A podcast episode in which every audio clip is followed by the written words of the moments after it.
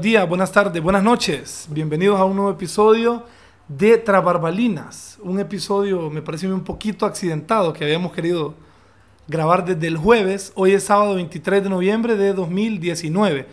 Y quiero contarles que este episodio eh, estaba, bueno, la intención era grabarlo el jueves, pero alguna cuestión que ocurrió, lo pasamos para el viernes, luego ocurrió otra cosa, pero aquí estamos, hoy sábado 23 de noviembre. Yo comienzo siempre diciendo cosas, algunos datos, algunas efemérides que me parecen importantes. Tengo datos del jueves, curiosamente, porque me llamaron la atención.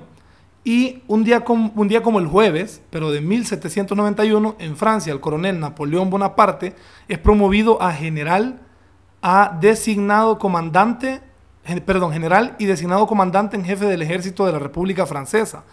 Un día como el jueves, pero de 1877, en Nueva York, Estados Unidos, Thomas Edison anuncia la creación del fonógrafo, instrumento para grabar y reproducir sonidos. Por eso me pareció bastante importante porque pues estoy usando un aparato para eso. Luego, un día como el jueves, pero de 1916, en el mar Egeo o Egeo, en el marco de la Primera Guerra Mundial, se hunde el Britannic, buque hermano del Titanic, tras hacer estallar una mina marina. Mueren 29 personas. Lo que me parece interesante es que dos años después se hunde el Titanic. Mire que Tony Hernández se hundió este año. Entonces puede ser que dos años después se hunda su hermano. Pero bueno. ok. Eh, ya vamos a ir arrancando con el tema de hoy. Hoy tengo una invitada a la cual yo le ofrecí un episodio desde antes de comenzar a grabar podcast un mes y medio antes de comenzar con este proyecto, yo le pedí a ella que fuera invitada en un podcast. ¿Por qué? Ahora lo voy a explicar. Hoy estoy con la licenciada Águeda Chávez. ¿Usted está en licencia, licenciada? No. No, ¿de dónde es? Soy de La Paz. Ok. ah, sí me había dicho, ¿verdad? Sí, sí, sí, claro. Paseña se dice. Paseña. ¿No es pasense? no, paseña. y en son de comicidad dicen pajeña por la aspiración. Ah, ok. okay. En la zona. ok, bueno. El punto es que la licenciada Águeda tiene una licenciatura en lingüística y tiene un máster en la enseñanza del idioma español como lengua extranjera. O sea que ella está capacitada para enseñarle a cualquier persona que no hable español. Pero lo que más me llamó la atención, y ese es el porqué de este podcast, es que ella tiene un máster en lexicología hispánica. Lexicografía. Lexicografía. Perdón, el error fue mío. Qué bueno que usted es la licenciada. y em, este máster, usted lo estudió en España. En España, sí. Que es impartido por profesores de la RAE. Sí, de la RAE con la Universidad de León, siempre en España, y la Asociación de Academias de la Lengua, que son 23. Ok, ok. E, eso, eso me parece magnífico, porque vamos a hablar en el más puro caliche. No, no, no en el más puro, pero sí vamos a, a mezclar. Y quiero que hoy destucemos la lengua. Así, me, gusta esa expresión. Bien. Bueno. Desmenuzar. Desmenuzar. Antes dice la gente desmechar, pero en todo caso sería mechar. Bueno, hay carne mechada, De, mechas, porque le sacan las mechas. Pero la gente dice vamos a desmechar y sería vamos a mechar. Bueno, bueno. bueno, ya, ya, vamos a ir, ¿verdad? ya vamos a ir hablando. pero antes de, antes de que comencemos con el tema, rápidamente quiero contarles una historia que leí hoy eh, esta historia la publicó en sus redes sociales Relly Maradiaga. Para los que no son hondureños y no les interesa el fútbol, o para quien quiera saber, Relly Maradiaga es un periodista deportivo que trabaja para Televicentro. El punto es que él se caracteriza por hacer reportajes bastante emotivos, tratando de hacer ver las buenas cosas, las cosas positivas del fútbol y de algunos otros deportes. El tema de hoy no tiene nada que ver con el fútbol, es una historia tan fantástica como increíble, estoy citándolo. Una historia de cómo un sueño puede volar, literalmente volar, y miren que esta palabra está bien usada, y llegar tan lejos que el mundo entero puede escucharlo. La historia sucedió en Cihuatepeque. Cihuatepeque nuevamente es un eh, municipio de nuestro país que está en el centro de Honduras, en la zona central, digamos. Em, cuando, cuando yo era un adolescente, dice Relly, era una leyenda urbana, hasta que un día pude comprobar con mis propios ojos que era cierta. En el barrio San Miguel de Cihuatepeque había un señor que estaba construyendo un helicóptero. Sí, suena raro, un helicóptero. Para volarlo, para ser el piloto, para dar vueltas alrededor de los pinares de Cihuatepeque. Un día fui a su casa, dice Relly, y pude comprobar que en efecto don Agustín estaba construyendo un helicóptero. No se sabe cómo, pero la historia llegó a una productora extranjera quien viajó a Ciguatepeque a comprobar el sueño de aquel humilde señor, que desde una silla de ruedas estaba construyendo la aeronave. Y aquí Rayleigh pues en Twitter deja un extracto del hermoso video que le hicieron, donde se escucha al señor para toda la gente ha sido motivo de burla, porque todo el mundo piensa que es una cosa imposible, que es cuestión de locos. Entonces, claramente el Señor explica que a él lo tildaban de loco y la gente se burlaba de su sueño, que es lo típico cuando somos medio mandriles. Pero igual Rayleigh aquí deja el video completo por si lo quieren ver. Entonces dicen, no hay duda que el sueño de don Agustín era muy complicado de lograr. Eso es cierto, era, era bien difícil, pues. Y que muchos lo veían simplemente como un loco que soñaba despierto. Aún así, su familia respetaba y apoyaba el sueño. Como podían, le conseguían los materiales para que poco a poco, pieza por pieza, tuerca por tuerca, siguiera construyendo un helicóptero. Pero la obra, pero la obra que don Agustín pensaba que era tan fácil, no lo fue en realidad. Poco a poco sus fuerzas fueron mermando, obviamente por su edad. Ya no le daba el cuerpo para seguir con su proyecto. Un día tristemente falleció. El sueño de construir un helicóptero se fue en su mente y en su alma. Muchos podrían pensar que la historia termina acá, pero años después de su muerte algo increíble, maravilloso, inexplicable ha sucedido. Quizá don Agustín no pudo volar, pero sí lo ha hecho su voz. Y aquí voy con esto. Coldplay, para, para los que no saben, que no creo, Coldplay es uno de, de los grupos musicales más famosos en el mundo. Así de simple. Tiene canciones muy, muy, muy, muy famosas y muy reconocidas a través del globo. Ellos acaban de lanzar un disco y, como les decía, una de las, eh, bandas más importantes del planeta Tierra ha lanzado recientemente su nuevo disco Everyday Life, que la vida diaria. Y en ese disco viene una canción que se llama When I Need a Friend, que significa cuando necesito un amigo. Y aquí es donde el asunto se pone lindo. Coldplay incluyó al minuto 203 la voz de Don Agustín. Ese, ese eh, pequeño fragmento de- del video que yo les puse el audio, eso es lo que él dice en, en, la canción de Coldplay, que es lo que ellos incluyen. Y al final es la voz de Don Agustín la que pudo viajar cuando él no lo pudo hacer. Al final un sueño tan grande que no conoció fronteras y donde él dice que todo es sorprendente, pero la gente no lo quiere aceptar. Entonces, bueno, me pareció una, una historia bastante conmovedora, me gustó mucho y queda simplemente para la reflexión, ¿verdad? Y siempre apoyando la campaña de desmandrilización humana, para que cada día seamos menos mandriles. Entonces, licenciada, ahora sí, bienvenida a Tras Barbalinas. Gracias, por, Gracias, gracias muy por estar a la amable. pie- al pie de la bandera. Gracias por la invitación, estoy muy contenta, ¿sabe? Y con esa historia que acaba de contar, pues me, créame que me siento identificada.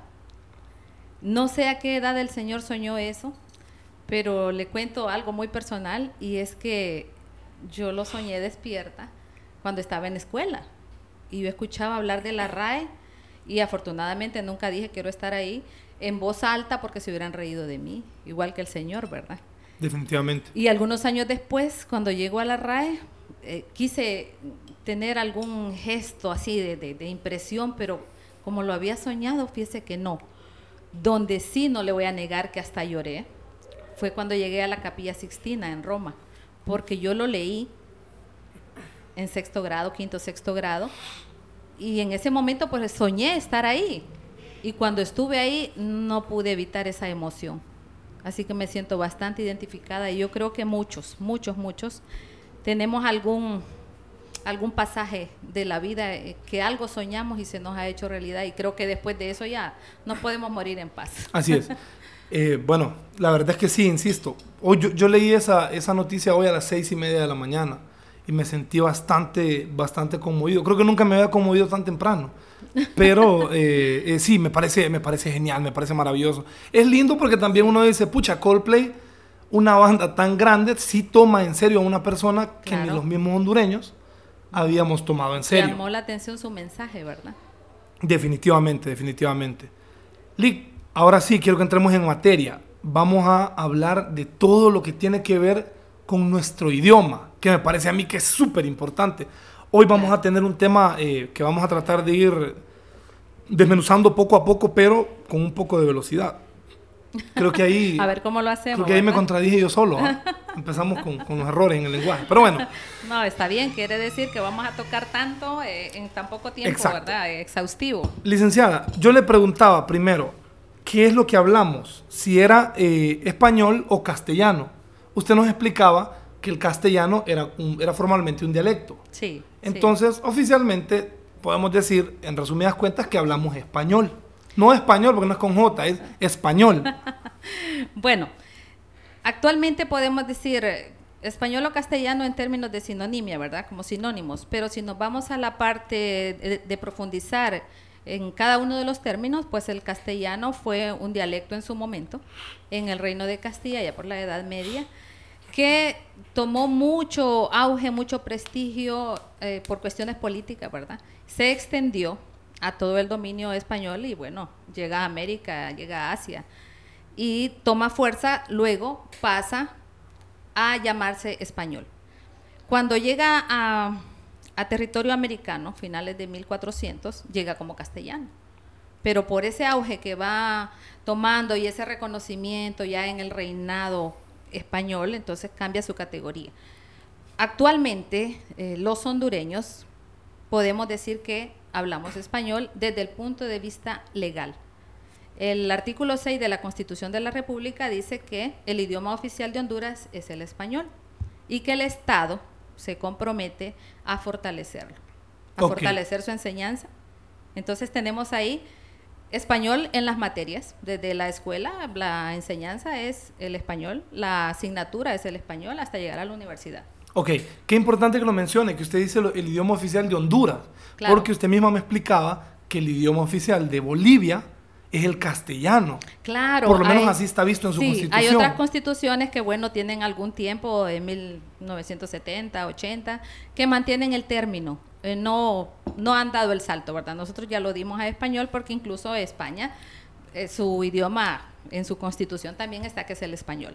Y se, me, se refieren al castellano cuando hacen alusión a otras lenguas también de España. Entonces, por alusión a, al dialecto, ¿verdad? Que fue el original, pues dicen castellano. Pero ahora si alguien dice, mm, eh, hablando de, del que camina, el que anda a pie, español, castellano, pues para mí es válido. Ok, ok. Pucha, a ver cuando damos el salto en materia de corrupción, pero bueno, ah. ese es tema para otro podcast. Eh, yo, yo tenía una pregunta, bueno, tengo varias preguntas plasmadas aquí, pero siento que usted, bueno, la verdad sí me va a decir que no, pero yo, yo pensaba en mi ignorancia que el lenguaje, o, por lo menos nuestro idioma, se está deformando. Eh, o, o, pues al final plasmo la pregunta como si se está deformando o creciendo y o cambiando. Pero usted nos va a decir. Bien, no me sorprende que usted lo piense porque déjeme decirle que a la RAE le Porque usted no sabe nada del idioma. no, a la RAE le corrigieron un concepto sobre el término Spanglish. La RAE eh, conceptualizó que es una lengua que se está deformando fronterizo, ¿verdad? Habla de las fronteras y dice deformando. Entonces viene la gente, eh, estudiada o no, y le dice, ¿cómo que deformando? Si la lengua no se deforma. Bien. Eh, a, menos, a menos que lo pique una abeja, porque lengua. bueno, ahí sería el órgano, ¿verdad? La, el lingüista colombiano Rufino José Cuervo, en 1944, tengo que decir lo dejó plasmado. Tengo que decir que se llama José Cuervo. Tiene apellido de tequila mexicano. Probablemente. no, no, no, no tiene nada que ver. Le digo que es colombiano. Probablemente tenía ahí raíces eh, del tequila. El asunto es que él dice que toda lengua vive en evolución perpetua, alterándose, empobreciéndose o enriqueciéndose. Y cada época nos la muestra en esa fase de tal evolución. Entonces la lengua se altera, se enriquece o se empobrece, pero no se deforma, porque deformarla sería, pues, que está mal, ¿verdad? Ok. Algo deformado es que está mal, que va perdiendo su forma. Y la lengua nunca pierde su forma, esa es su esencia. Yo creo que se podría decir entonces que nuestro idioma o nuestra lengua, y no hablando del órgano, se altera. Porque tenemos como pasitos para adelante y uno que otro para atrás. Bueno, siempre lo vamos a ver en términos de avance evolución. Y la evolución es avance, ¿verdad? Entonces, ¿cómo evoluciona? Ese es el punto. Ok, y con esto entonces es importante lo que usted me aclaró, porque muchos andamos metiendo las patas ahí diciendo, no, pero es que la RAE ya aceptó que la gente diga subir para arriba, bajar para abajo, entrar adentro. Y usted me decía que no está aceptado. Es que ese es parte de los mitos. O sea, Ok, un mito es ok. decir que la RAE acepta. Ok. En términos de léxico, de vocablos, de palabras, la RAE lo que hace es reconocer el uso, Ah, que es diferente de aceptar, porque es una institución que está pendiente de lo que se hace con la lengua. Y se haga bien, se haga mal, tiene que reconocer ese uso. Entonces, si nosotros decimos, voy a subir a- arriba, pues dice, ah, bueno, en Honduras están usando este pleonasmo. Entonces, Ese es un pleonasmo. Pleonasmo. Pleonasmo. Solo están marcando un precedente. Están marcando el- señalando la existencia de. Exactamente. no Están- necesariamente que lo están aceptando como algo que debería Están ser marcando formal. el vicio del, del lenguaje, es un vicio del lenguaje, le- es un pleonasmo y dicen, bueno, en Honduras, en la capital de Honduras, si fuera en Tegucigalpa, lo están usando. En sea- la zona oriental de Honduras lo están usando porque también hace esas eh, limitaciones geográficas. Ah, Delimitaciones geográficas, sí, claro. qué importante para que toda la, la audiencia de Tras Barbalinas no anden de inventores diciendo que es que la RAE aprobó esto y que la RAE aprobó lo otro. Porque la gente es bien mentirosa. No es, cier- es Bueno, cierto. lo que pasa es que cuando se convierte en mito es, es bastante difícil, ¿verdad? De virtuar. Ah, bueno. Entonces, dicho todo lo anterior, ¿cuál país? Es que esta pregunta, ah, después de lo que hablamos ayer, no creo ni que es Bueno, pero lo hablamos entre usted y yo. No, pero es porque, es porque que se, se entiende. O sea, desde el momento en que usted dice que la lengua evoluciona y que va avanzando, entonces, y que, que también es, es un apo- o sea, ah, recoge como esa parte cultural, ¿no? Esa parte cultural que va a definir cada cultura, cada país, valga la redundancia. Entonces la pregunta era qué país sería el, o sea, de los que hablan español, tendría el español más neutro. Bueno, eh, tendríamos que hablar de percepción. Ok. Hay un estudio muy reciente de la Universidad de Bergen, en Noruega, 2014, y todavía está en proceso, que se hace precisamente ese trabajo preguntándole a la gente. Entonces aquí le podría hablar de percepción, pero percepción es algo muy subjetivo, ¿verdad? Definitivamente. Hay otros estudios que eh, arrojan que Colombia, y vemos ahí la tradición literaria, la tradición cultural de Colombia, mantiene un español más estándar, Es decir, más neutro, que eh, utilizan términos que lo entiende un argentino, lo entiende un mexicano. Ah, esa es otra cosa, entonces. ¿Verdad? Sí, La pero eh, la lo que quiero, aclaración- sí, quiero explicar el término de neutro cuando se utiliza, este va más para términos económicos, para cuestiones económicas. Cuando queremos que un español sea neutro, Eh, cuando alguien hace un aviso, un anuncio, y ahora con la globalización lo sube a internet, pues eh, llega hasta donde sea y cualquiera le puede entender. Entonces, lo, lo que se utiliza ahí es la parte fonética, que no se entienda que este es colombiano, un acento colombiano, Ajá. un acento mexicano, y el léxico, las palabras que se van a utilizar que sean de la lengua estándar. Entonces ahí se convierte en neutro con esas dos características. Ok, la aclaración que quería decir entonces cuando usted dice estándar o, estándar o neutro, para que la gente sepa, no se refiere al acento, a No ese cantadito que dice la Ajá, gente. no, Porque no uno dice, no, es que los colombianos, yo, bueno, yo hasta yo lo decía, los colombianos de Bogotá tienen un español más neutro, porque tienen, porque, bueno, porque pronuncian las palabras más de acuerdo a cómo se leen, digamos. Si tiene ese O cantadito, si tiene ese cantadito ya no es neutro. Porque Exacto. usted lo identifica y dice, es de Colombia. Ah, bueno, entonces, ah, entonces a eso llegábamos, eso es lo que decíamos. Ajá. Que el, que el más neutro sería ese que escuchamos en películas, que uno está pensando y pensando y que no logra identificar de qué país es. Exactamente. Hay algunos que piensan que no existe lo neutro, más que en esos términos de intereses. ok. políticos, y, que, y qué bueno que hablaba de percepción, porque tenemos audiencia, hoy tenemos casa llena, mentira, solo hay un amigo más con nosotros. Y él es Alessandro Pilía, que va a estar en, va a estar en, un, en un episodio de Traparbalinas, que es el siguiente, la próxima semana. Él es... eh, eh, eh, Antropólogo. que- casi digo fontanero, no sé por qué. Antropólogo. ¿Sabes qué fontanero? Es el que arregla las tuberías.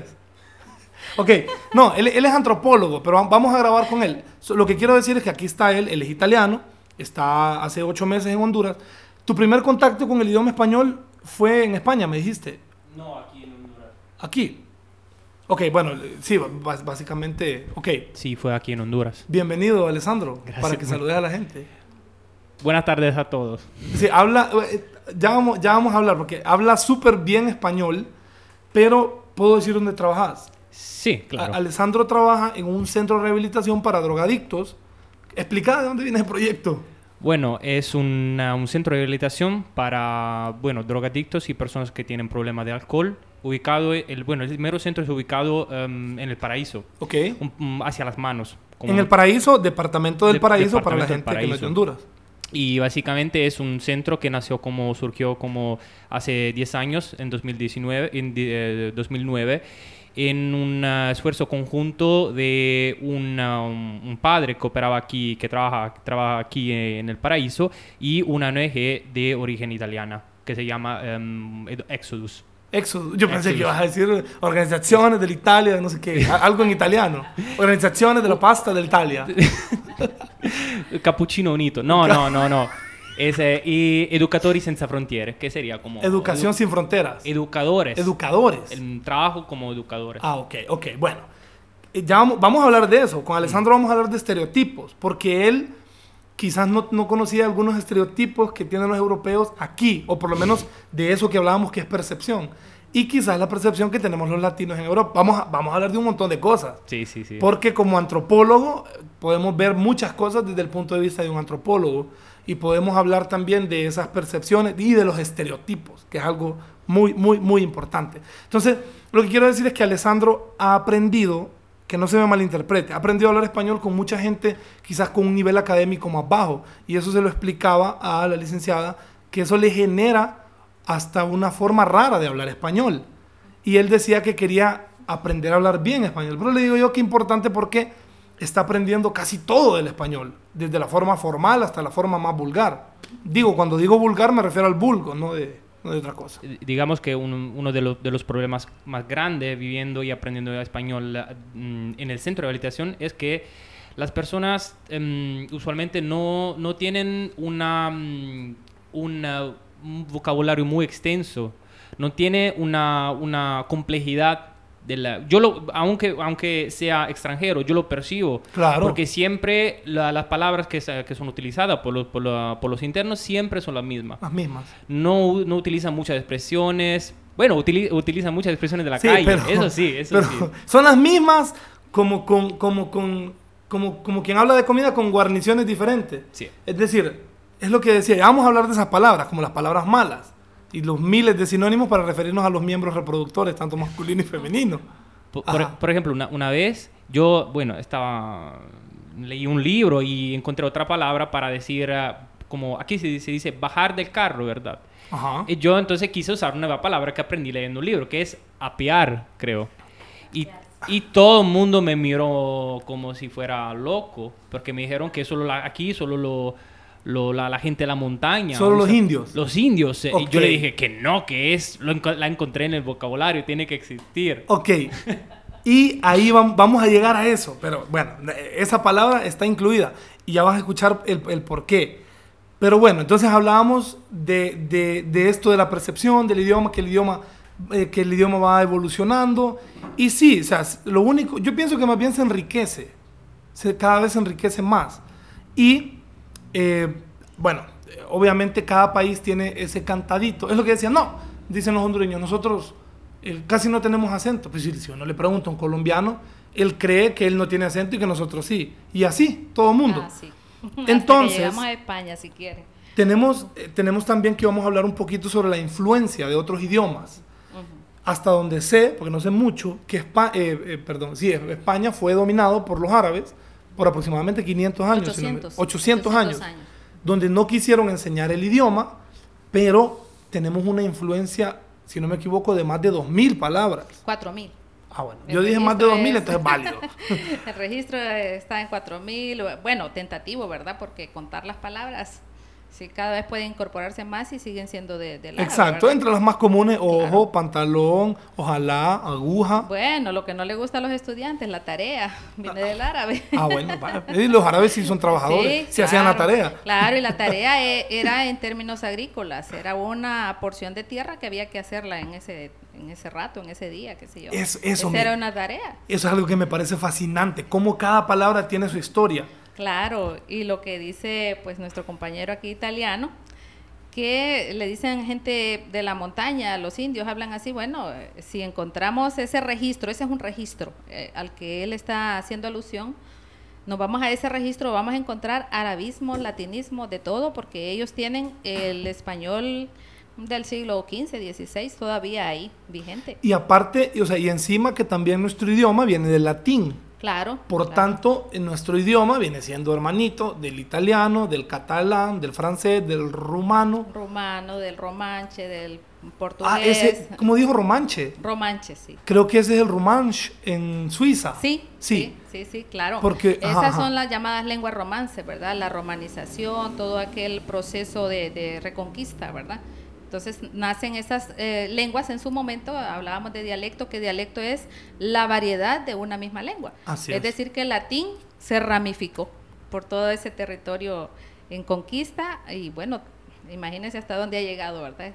El reducto eh, latino lo tenemos eh, en la parte religiosa, ahí tenemos espíritu Ajá. ¿no? Y muchísimas más en la gastronomía. No, y muchas palabras solo cambian al- como el final. Por ejemplo, sanctus. Claro, san- santo. claro, claro, esa es la parte fonética. La, la U evoluciona, por eso hablamos de evolución y se cierra. Qué bonito, ah, qué bonito. Si usted va a Tegucigalpa, los estudiantes eh, se sorprenden, ¿verdad? Porque yo se los anuncio. El que llama a los muchachos para subirse al bus, que va para la universidad, lo abrevia y no dice la U, Ah, dice la O, la la O, la. O, la O, cierra, cierra esa U. Ese es un proceso fonético. Eso es algo que es muy famoso en Honduras. Cuando en el bus te dice, vaya, la gente que va para la O, la O, la O, la O, la O. Entonces, eh, eh, se, se acortan. Se es como el que vende agua de coco. Ah, también. Es bien feo porque el hombre dice aguacuca, aguacuca, aguacuca, y eso es otra cosa. Pero bueno, no ese es el tema. El punto es que... E- es el tema porque Sí, sí, es la re- realización, de- realmente es sí la el realización del Sí, lengua en y también es momento. percepción. Claro, Así también, como aquí tenemos también. un claro ejemplo con el, el italiano del cazzo. que para habla, los que no saben que habla italiano, muy bien el español. Sí, Sí, para sí. tener ocho meses, ah, bueno, según los programas, ah, debería estar en otro nivel, pero está como en un, un B2. Más adelante, un más B2, adelante. Más adelante. Sí, como les decía, Tenemos el nivel A, B y C, y cada uno, A1, A2, A3, él está como un B2, B3. Sí, est- está bastante avanzado. Bastante avanzado, sí. Es muy, muy, muy rápido con el Se idioma. nota que lo estudia Sí, mucho. el italiano del cazzo. Para los que no saben, significa el buen italiano. Pero bueno, eh, hablábamos de esas palabras extrañas que, que no conocemos el, a veces el origen. Y eso es lo que le decía yo de cómo algunas lenguas eh, tienen palabras muy parecidas. Por ejemplo, mesa. En español es mesa. En italiano es tábola. En catalán es taula. Y en árabe es taule. Entonces vemos un acercamiento. Y ahí donde yo le preguntaba a usted sobre la, la palabra que la gente dice, ay, es que andan unas fachas. Y yo decía, ok, ¿de dónde viene? Porque facha es una apariencia. Y facha en italiano es cara. Y ella me dice que facha viene de fachada. Que no sé si, si en italiano es algo, fachada. Ah, bueno, entonces de ahí viene eso de, facha. claro. Y esa es la relación que tienen, que tienen nuestros idiomas. Ahora usted dijo, ahorita que dijo Tegucigalpa y que dijo la O, hay un pleito entre lo- los de aquí de esta zona de Tegucigalpa hacia acá con la zona norte de Honduras, con el topollillo y la charamusca. Ah, claro. ¿Usted puede sacarnos de esa duda, licenciada? Bueno, lo que pasa es que tenemos los regionalismos. Ok. Si tenemos eh, las variantes dialectales, que en cada país se reconoce un término, en un país también tenemos regiones.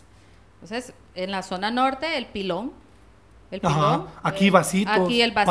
paletas. Y mire que mm, a mí me llama mucho la atención porque en el paraíso es paleta.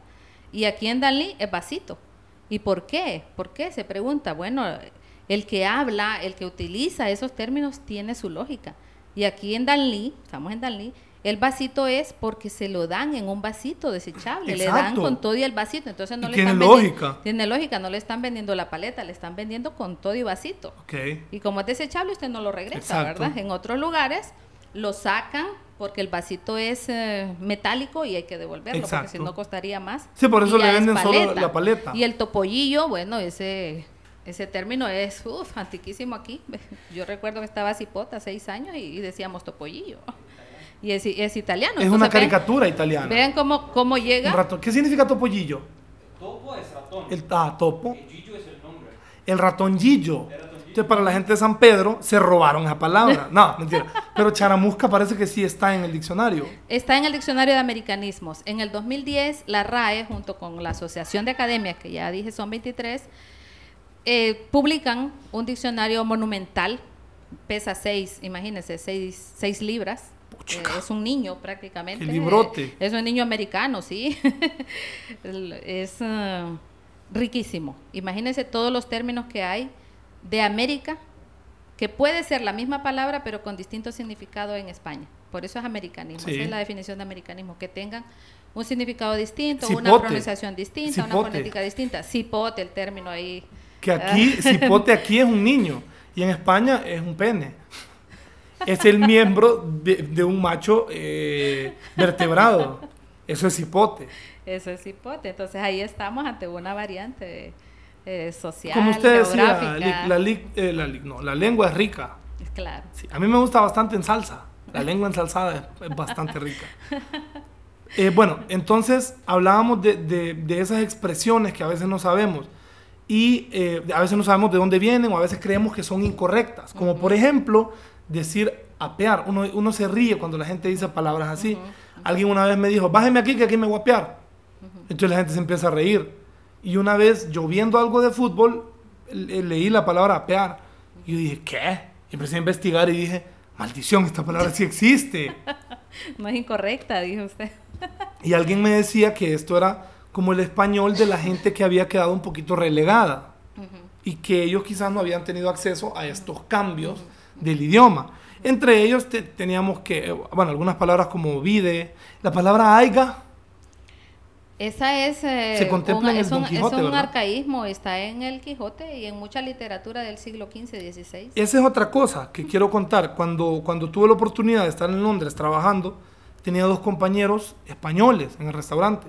Y cuando yo les decía, los trataba de vos y les decía a ustedes, ellos se reían. O sea, no se burlaban, sino que les, les causaba gracia porque ellos decían que cuando yo los trataba de ustedes o de vos, dos cosas. Una, les parecía que yo los estaba, los estaba tratando con, un, con una super muestra de respeto. Y la otra es que les parecía un español bastante antiguo. Y aquí, es más, más bien aquí la gente adulta se enoja que lo traten de vos. Claro. Porque creen que es una falta de respeto, lo cual me parece una completa estupidez porque no es una falta de respeto. Pero esa es la concepción, ¿verdad? Así es. Volvemos al tema de la percepción. Así lo perciben los adultos, que, que el nieto le diga vos es una ofensa y al punto de enojarse, ¿verdad? Entonces tenemos eh, esas formas arcaicas que desde el momento que están en uso no son arcaísmos. Le llamamos arcaísmo, pero eso tiene que ver con que ya no se use. Ok. Que incluso la propia RAE esté a punto de sacarla del diccionario. Y vea que la lógica que estamos hablando, la lógica que tiene el, usuario de, de la lengua, hace caiga, traiga, aiga. Aiga ¿Ve? Entonces ahí está. Eh, los, las conjugaciones verbales. Hoy sí siento que me estoy iluminando yo. No, es que realmente me parece interesante. Y esto me lleva a la palabra por la que yo peleo con un montón de gente cuando la gente dice, uy, antes vine. Y yo les digo, no, antes no existe, dejen de inventar. Pero usted me decía que sí existe. Está en el diccionario de la Real Academia Española, que ahora no se llama, no se llama DRAE, no se llama Diccionario de la Real Academia Española. A partir del 2014 se llama DILE, DLE, Diccionario de la Lengua Española. Ah. Ve, cómo evolucionó hasta el nombre del diccionario. Qué importante. diccionario de la Lengua Española. No le pertenece a la RAE le pertenece a todos los hablantes. A todos los que, los que hablamos español. La encuentra el anantes y igual es un arcaísmo, usted lo encuentra en el Quijote. Entonces usted me daba el ejemplo, me decía, eh, anantes le contesté si voy de salida. Es por poco, por poco, o sea, por un pelito diríamos nosotros, en traducción por poco, por, en Honduras, alas de cucaracha y, le contesté porque iba de salida o por poco me encuentra. El anantes eh, usted lo va a utilizar en cualquier nivel. Aquí no es solo de, de personas poco letradas, sino el nivel más culto, usted va a encontrar el anantes. Ok. Así como algunas otras palabras que la gente dice invión, a foto, a moto, vive. Bueno, que de hecho, leyendo un, fragmento de Don Quijote, una parte dice non, non vos lo vidéis. Y bueno, y, casi a un punto que por poquito no lo entiendo. Sí, claro, porque usted lee el Quijote de, aquel momento y, y, va a encontrar una de variantes que en realidad va a necesitar traducción ¿Usted creería que el español es la lengua más rica del mundo? Más rica. bueno, hay quienes dicen que sí, hay lingüistas que apuestan a que sí. Eh, el tema es que volvemos a la percepción.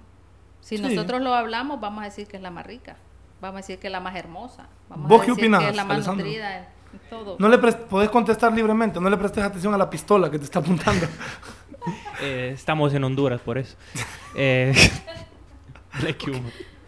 No, eh, de hecho estaba, mm, estaba pensando en la misma cosa como hace, hace unas cuantas semanas, cuál, eh, no sé por qué me ocurrió esa pregunta, cuál fuera la- el idioma más rico, y encontré que a nivel de vocábulos es el idioma inglés.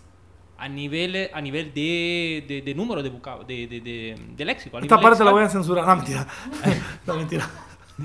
Y mm, sí, aunque yo la, la encuentre una un, un idioma bastante pobre a nivel de, bueno, Sí, no, no, no. eh, o sea, está bien. Aquí puedes decir lo que quieras. Yo creo que, que el inglés es un idioma, mm, o sea, como bastante sencillo. Obviamente, quizás refiriéndome un poco más al, al inglés de Estados Unidos. Ujú. Porque sí, en Inglaterra me, me di cuenta de, de- de cómo también ellos agarran palabras de, otro, de otros idiomas, como el francés, por ejemplo. Entonces, eso. y, y luego habría el turco y mm, el español también y el, el coreano. Ok. el coreano. Pero la, la cosa se, se vuelve un poco complicada. ¿Por qué? Porque, eh, por ejemplo, por lo que concierne el, el idioma inglés, tal vez haya muchas palabras, Ujú. pero no se cuentan las palabras compuestas por más que una palabra que más que, que luego van a significar otra, otra cosa. Entonces, por ejemplo, los phrasal, los phrasal verbs get and up Ajá. se- son dos palabras, pero juntas significan, bueno, se, se, se convierten en una otra palabra Sí, nueva. Sí. Entonces, No las es, cuentan. es- es muy difícil contar con precisión el, la- bueno, la, la, co- la- la complejidad y la, de, de- de un idioma. Eso. Ok, ok. Eh, en esto hay, hay algo muy interesante que tiene que ver con el número de hablantes. Ah, claro, A claro. mayor número de hablantes va a haber más, más palabras, más terminología, ¿verdad? Y el español actualmente ocupa el segundo lugar, Solo, de, solo detrás de los chinos. detrás de los chinos. Y creo que sería el mandarín. Y el inglés es el tercero. Sí. Porque el, pero aquí estamos hablando de... Ah, pero con- metiéndole el inglés con armas a todo mundo cualquiera. Estamos tomando desde el punto de vista de Saludos lengua a Donald Trump. español como lengua materna. Sí. Entonces, somos más los que hablamos español como Sí. lengua materna. no, Por la eso verdad- tenemos la- el La segundo verdad es que en lugar. Estados Unidos hay un montón de gente. Claro. O sea, claro. hay un montón de gente. Y para mucha gente que no sabe, el inglés no solo se habla en Estados Unidos y en el Reino Unido. Que el Reino Unido está formado por Escocia, Irlanda del Norte, Irlanda e, y- y- e Inglaterra. Y luego el inglés es la lengua de la ciencia y la lengua de la tecnología. Sí, Entonces, esos también definitivamente. son datos interesantes. Fíjese que esa es otra cosa. En todo, Sí. por ejemplo, en música, eh, hay la mayoría de bandas que quieren triunfar tratan de hacer su música en inglés, porque obviamente van a generar un mayor alcance en todo el mundo. Claro. Siempre vemos gente rara que nos gusta escuchar música en todo idioma. Yo escucho música en italiano, escucho música en francés, escucho música en finés, que es una lengua que no tiene que ver casi con ninguna. Bueno, su origen ha de tener. Pero bueno, vamos a continuar hablando un poquito sobre ahora un tema eh, algo delicado para las personas delicadas, pero como aquí no hay nadie delicado, sino gente con mente abierta, vamos a hablar rápidamente de el famoso lenguaje inclusivo. Y esto sobre esta propuesta que hace el feminismo actual, donde yo digo que no es el problema no es del feminismo, el problema es de algunas líderes que, que son a las que más atención se les presta, que a veces hablan sin argumentos, solo como, como por ganas de hablar. Y bueno, sin, sin, sin ánimo de que nadie se ofenda, hablamos del lenguaje inclusivo, esto que dice todes, todas las personas. Pero bueno, porque viene de Argentina, ¿no? Entonces dice, ahora, ahora ya no vas a decir los y las, ahora más fácil vas a decir les. Les personas, les personas quieren ser eh, libres. Bueno, li- yo no sé cómo van a ser con libres porque ya tiene E, Ese es un tema polémico. Polémico. Pero aquí, Polémico, aquí se dice lo que se tenga que decir. Aquí, licenciada, tras barbalinas, parte de su eslogan es eh, el, el espacio donde decimos lo que la gente piensa, pero no se atreve a decir. Claro, claro, le digo polémico porque ha generado. Y le voy a decir que en otras lenguas, bueno, el italiano hace mucho superó eso. de- del tema de que si se incluye, de que si no se incluye, está superado. No, no en muchas lenguas. Nosotros eh, lo hemos retomado, porque en los 80 también fue un tema polémico. ¿Y qué es lo que sucede? Ahí, ahí entra la antropología. Entra Todo la se repite, es un ciclo que se repite claro. en diferentes, eh, ¿qué? Diferentes circunstancias. Claro, claro, bueno, volvemos, a, increíble, volvemos ¿ah? a los ciclos, ¿verdad? Sí. es cíclico. Entonces, volviendo al tema, el asunto es que la lengua, y, y vuelvo a, con la frase que empecé, es que la, el momento nos presenta la lengua en esa fase, en lo que está pasando en la sociedad. La lengua es reflejo de la sociedad. Entonces, ¿qué se refleja con eso? Que hay pues una, hasta podría ser una súplica a la sociedad, ¿verdad? De que se volteen los ojos a cierto grupo, Sí. tengan razón o no, pero aquí estamos, eh, queremos esto. Pero la lengua no la va a reflejar si realmente no es un constructo, si no es común, si no es algo espontáneo, no lo va a reflejar. Entonces tampoco se puede imponer. Como a alguien que viene bajando, que se viene apeando de un bus, de un, Ajá. de un burro, ¿cómo le va a explicar eso? No, ya no diga nosotros, diga nosotres. Ah, ¿Cómo lo va a entender? Ok. Entonces, ve, Eh, es, es un proceso natural. Entonces hablábamos que el lenguaje este inclusivo es discriminatorio. Es discriminatorio precisamente por esas personas que yo le menciono. ¿Cuántas, cuántas personas tenemos analfabetas? Que para ellos la lengua es un vehículo de comunicación y viene y le dice usted, no, no, diga así, diga así. ¿E- ¿En qué problema O sea, la va a meter? apenas están lidiando con lo básico y usted les quiere Exacto, venir a clavar exacto. ahora que cambien. Ajá, y usted tiene un rótulo ahí con una E o con una, con una arroba y, y si apenas cursó tercer, cuarto grado, ¿cómo lo va a leer? Entonces, es discriminatorio. Desde el punto de vista lingüístico, para algunos lingüistas, lo vemos como discriminatorio, como una imposición. Entonces por eso decíamos, más inclusivo es aprender lenguaje de Eh, señas. Claro, más inclusivo es Braille. dar oportunidad a que la gente estudie, a que tenga oportunidad de sacar pues lo, por lo menos un oficio, Ok. a que las mujeres tengan su propia empresa. Eh, él quiere, ¿quieres hacer una pregunta? Sí, hombre, adelante. Sí, porque bueno, en los últimos años eh, se abrió como un debate bastante controversial en Italia con respecto a la supuesta mm, dis- discriminación debido al, al idioma. Porque, mm, digamos, mm, digamos un ejemplo, ciao a tutti, saludos a todos, A tutti. a tutti, pero tutti es masculino, tutte sería eh, femenino. Entonces, en este caso y en, en todos los otros casos donde hay una supuesta discriminación, mucha gente, es, es muy actual en Italia, escoge más bien de poner, ¿cómo se llama ese asterisco? Arroba. No, no es una Ah, arroba. asterisco, sí. Asterisco, un asterisco. Entonces, chao a tu Asterisco. asterisco. Que decía un comediante, Russell Peters, que conoció a alguien que tenía un signo de admiración o algunos signos, y el nombre era un signo y decía Vile. Entonces decía, ¿cómo se pronuncia tu nombre? Y él decía, Vile. Entonces, chao a tu... O algo así, no sé. Algo así. Puede ser. O- Ok, ajá, también, también. Y entonces, em, ¿cómo encuentra esta, esta- este, este mix entre los símbolos y el mero idioma Ah, ah, por letra? Qué buena pregunta. Bien, como nosotros tenemos un alfabeto ya estipulado, ¿verdad? Ya reglamentado, esta arroba no se incluye como un símbolo que deba usarse para, para utilizarse en una palabra, por decirlo así. Es propia de la informática. La E ya está estipulada también para algunas palabras. Estudiantes. ¿Y quién nos va a dar el género? Femenino, masculino, el artículo. El estudiante, la estudiante. Y usted va a encontrar en algunos libros, y yo me encontré en un poemario eh, reciente, pero dice la estudianta. Entonces, esto siempre va a estar en la concepción. ¿Qué sucede ahora? ¿Cuál es el género no marcado en la palabra? ¿Cuál es el no marcado? Si yo entro a un lugar y digo, eh, hola muchachas, ¿cómo están? Pero hay dos muchachos. Hola muchachos, tiene que decir. Ah, pero si yo digo, hola muchachas, ellos están excluidos. Y a uno no le importa. No, no le importa, pero si yo digo, no- muchachos, ¿cómo están? Las muchachas me voltean a ver y me saludan. No se sienten excluidas. Ese es un tema eh, bastante mm, reciente para, para discutirlo porque la mujer ahora que está teniendo más poder, más espacios, es cuando se siente excluida.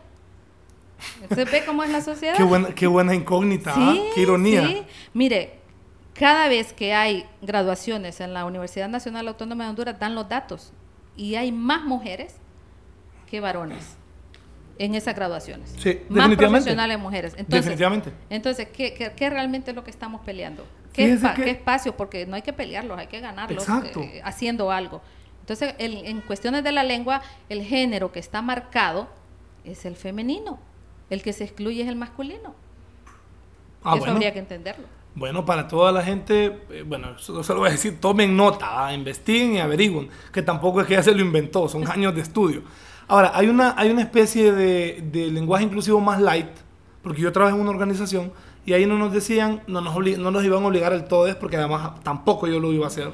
Entonces lo que nos decían, en lugar de decir, eh, vaya, lo- lo- los beneficiarios, mejor digan los y las beneficiarias, y las y los. Bueno, cuando hay instituciones que ya van por, por ese camino porque eh, siguen alguna política, pues hay que seguirla. Sí, ni modo. Sí, pues. ni modo, hay que seguirla. Sí. Así de sencillo. Ok, entonces yo diría que en lugar de estar peleando por el TODES y esto, mejor aprendamos bien primero a escribir nuestra lengua, que, que- que nos cuesta, y que hay unos, no son errores, hay que, hay que pedirle a la RAE que lo, que lo incluya, no son horrores ortográficos. Y comenzando con, con- con la importancia de la tilde. Por ejemplo, no es lo mismo que yo diga la perdida de mi hermana a que yo diga la pérdida de mi hermana.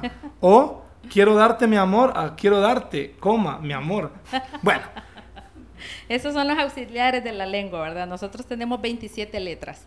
Con eso hacemos maravillas, pero necesitamos los auxiliares, que son los signos de puntuación. Claro, porque si no usted va, usted va a leer, mi tía una vez fue al doctor, el doctor le dijo que se quitara la camisa para examinarle el corazón, porque, o sea, no, no puede ser una, una lectura tan mecánica. Claro, claro. Dice que cuando vinieron los españoles, los indios se subían a los árboles. A los árboles. Así pueden leer, y entonces, ¿qué es un árbol? Eh, Eso es. No, pues, y hay palabras que con, un- con una tilde, vaya, pérdida, perdida. O sea, Claro. tienen, tienen una connotación diferente. Claro, en la parte escrita pues se tiene mucho cuidado porque es, eh, no es natural, ¿verdad? Es algo mecánico. Hablábamos que la oralidad es lo natural. Lo escrito es artificial. Es una lengua artificial porque es creada, ¿verdad? Entonces se tiene mucho cuidado con una tilde porque le puede cambiar el significado totalmente. Los verbos tienen esa característica que usted dice eh, tomó a tomo. Ajá. Totalmente diferente. A mí me escriben, ¿a qué hora, a, qué- a- a qué hora llego? ¿A qué hora Ajá. llegó? Me ponen. Y yo, Ajá, ajá. ¿quién le pongo yo? ¿Cómo que quién? No me estás diciendo que a qué hora llegó. ¿Que a qué hora llego yo? Ah, bueno. Bueno, los correctores ortográficos tienen mucho trabajo con eso. Yo y me... Eh, esos son principios que deben estar en, en la parte básica cuando se está enseñando a leer y escribir. Es parte fundamental y le voy a decir que hay quienes apuestan a que eso va a desaparecer y hay quienes han hecho peticiones a que desaparezcan. El tema es que mientras la lengua sigue siendo escrita va a tener códigos. Yo prefiero... Eso es un código. Y usted me decía algo, que, que se puede aceptar que la gente cometa errores hablando, Ajá. pero escribiendo no. Escribiendo pues ahí queda. Y yo estoy de acuerdo con usted, Sí, escriban claro, bien. claro. O sea, puntos suspensivos son tres. No es que si usted le pone 15 es más suspenso. Signo de admiración tiene su significado. Con uno es suficiente. Lo que hace perder tiempo y... Aunque ahora aceptamos, yo, aceptamos vulgarmente que si usted me escribe todo en mayúscula me está gritando. Ah, bueno, es que eso lo dice la informática. Sí. Como hablamos de código, ¿verdad? Para la informática, escribir en mayúscula es un grito. Y también, ah, bueno, y también palabras que, que, hemos- que se están poniendo de moda, como la palabra literalmente. Que la gente dice, oíme, pues, literal, me asusté, literalmente me morí del susto. es incorrecto, pues, porque la gente no, Ya sabe. Entonces es un fantasma el que le está hablando. Exacto, porque si usted dice, oíme, literalmente me morí del susto, significa que usted literalmente, como está escrita la palabra, usted se murió. Pero es si que tenemos la hablando- moda en la lengua también, ¿verdad? Eh, Exacto. en, la, en la ropa, cuando hay algo de moda, usted la pone porque la anda todo el mundo. Entonces en la Exacto. lengua, como todo el mundo lo dice, pues Ya también no nos informamos. Claro, ya no, ya no entra a razonar el por qué. Diferente que usted diga, hacía tanta calor que literalmente me estaba asando. Cuando usted siente que si le echaban sal se cocinaba. Pero igual nos está basando. Sí. Solo era Ah, calor. no, es cierto. Ese es el ejemplo incorrecto que tenía. Solo era calor. Ese es el ejemplo. Ah, eh, A menos que que acuérdese que por deshidratación también se puede morir, ¿verdad? Sí. Puede No, pero que ya estaba el otro incorrecto es cuando la gente dice, tengo tanta hambre que literalmente me estoy muriendo. dice. Bueno, eh, se siente, se le bajó la Exacto. glucosa, qué sé yo, ahí podría entrar. Ahora, si yo ¿verdad? digo, si yo digo que mi hermana literalmente es ministra y después digo que no, como aquel. Bueno, no. Bueno. Bueno, entonces con, con el con- con la cuestión literal, cuando usted dice literal o literalmente, significa que es así como lo dijo. Es que literal viene de letra, entonces es al pie de la letra. Exacto, Tal como usted dice, al pie de la letra. es Literalmente me estoy cagando, yo imagino que usted corre al baño porque ya no aguanta. Literalmente estamos llegando a la hora de programa, ¿verdad? Y ya para concluir, ya para concluir, vamos a concluir con malas palabras, boconadas, obscenidades, eh, palabras soeces. ¿Cómo se llaman? Esas son las palabras tabú, son recursos que tiene la lengua. Palabras tabú. Tabú, tabú, O sea, usted no le diga a su hijo, deje de decir malas palabras, dígale, deje de decir palabras tabú. Así. Bueno, algunos le llaman palabras, si son boconadas, malas palabras, que como le decimos, Son palabras que- sí. soeces.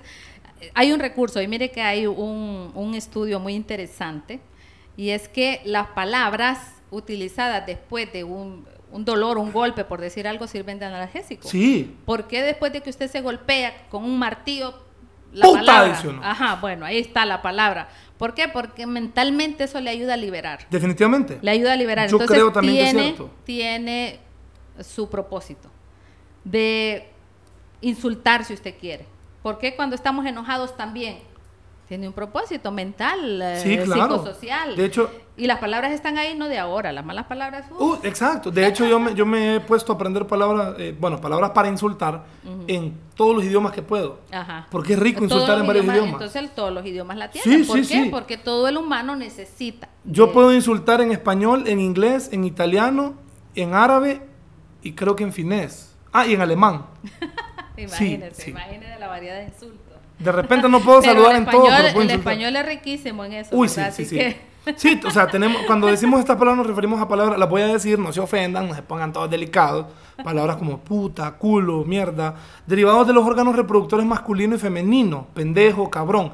Entre los reproductores, porque la gente cuando dice, eh, cuando en una clase dice, bueno, hoy vamos a hablar sobre el pene, y empiezan a reír. No hemos hablado de algo eh, que es la literatura. Las palabras estas malsonantes, eh, palabras tabú, están en la literatura. García Márquez, premio Nobel de Literatura, eso es eh, importantísimo. tiene un libro que se llama Historia de mis putas tristes. ¿Por qué? Porque hace alusión a, a encuentros sexuales, a la prostitución que él vivió en ese momento y bueno, la historia trata de eso. En el coronel no tiene quien le escriba, ¿Quién le escriba? al final termina con una palabra de esa, dice mierda. Cuando le pregunta a la esposa que qué vamos a comer si se vende el gallo, le dice que mierda. Entonces, muchas veces se sorprende Milagro, que estén esas milagro no, no han salido un grupo de feministas a meterle fuego donde dice mis putas tristes, pero bueno. Ah, bueno, no digamos nada. Y, y, y, y la cuestión con este, qué feo me trabé, la cuestión con este tema de las palabras, de los sinónimos de los órganos reproductores, porque usted sabe por qué hay tantos. Bueno, porque la lengua lo permite, la, la creatividad. Ahí Ah, vamos no, a la el hondureño es crea- creatividad. súper Uf, creativo. creatividad del hablante es la imaginación que lo lleva, ¿verdad? En- y esto es muy rico en el área rural. Volvemos a que es también palabra tabú. Una señora viene donde el médico y no le dice que, que tiene un problema en la vulva, le dice en la parte y el médico tiene que saber qué cosa es la parte. Entonces, ese es el registro, el registro coloquial, el registro familiar, el registro científico, y ahí lo vamos a tener siempre. Ok, bueno. Interesante programa. eh, si usted escucha esto y le gustó, entonces puede escribirme en mis redes para que eh, podamos hacer una segunda parte o quizás ampliar en algunas otras cosas, porque una hora es muy poco tiempo. Licenciada, muchísimas gracias por habernos acompañado en Gracias Trabarbalina. por la invitación y muy contenta de haber estado aquí con el amigo italiano. Tengo una amiga en Udine, en Udine sí, que me recuerda muchísimo, entonces. Bueno, y. Alessandro, Alessandro Pilía, que va a estar próximamente en un episodio con nosotros hablando de un montón de cosas. Eh, agradecer a nuestro patrocinador Coffee Road, cafetería de especialidad en Danlí, el Paraíso. Si usted quiere probar un buen café, véngase a Coffee Road. También métodos de filtrado y repostería.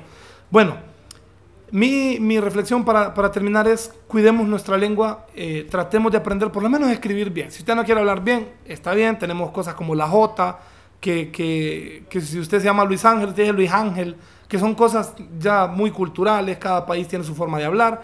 No critique la forma de hablar de otros países Y bueno, eh, eh, instruyámonos, aprendamos a escribir mejor y nos vamos a escuchar en un nuevo episodio. Se cuidan. Adiós.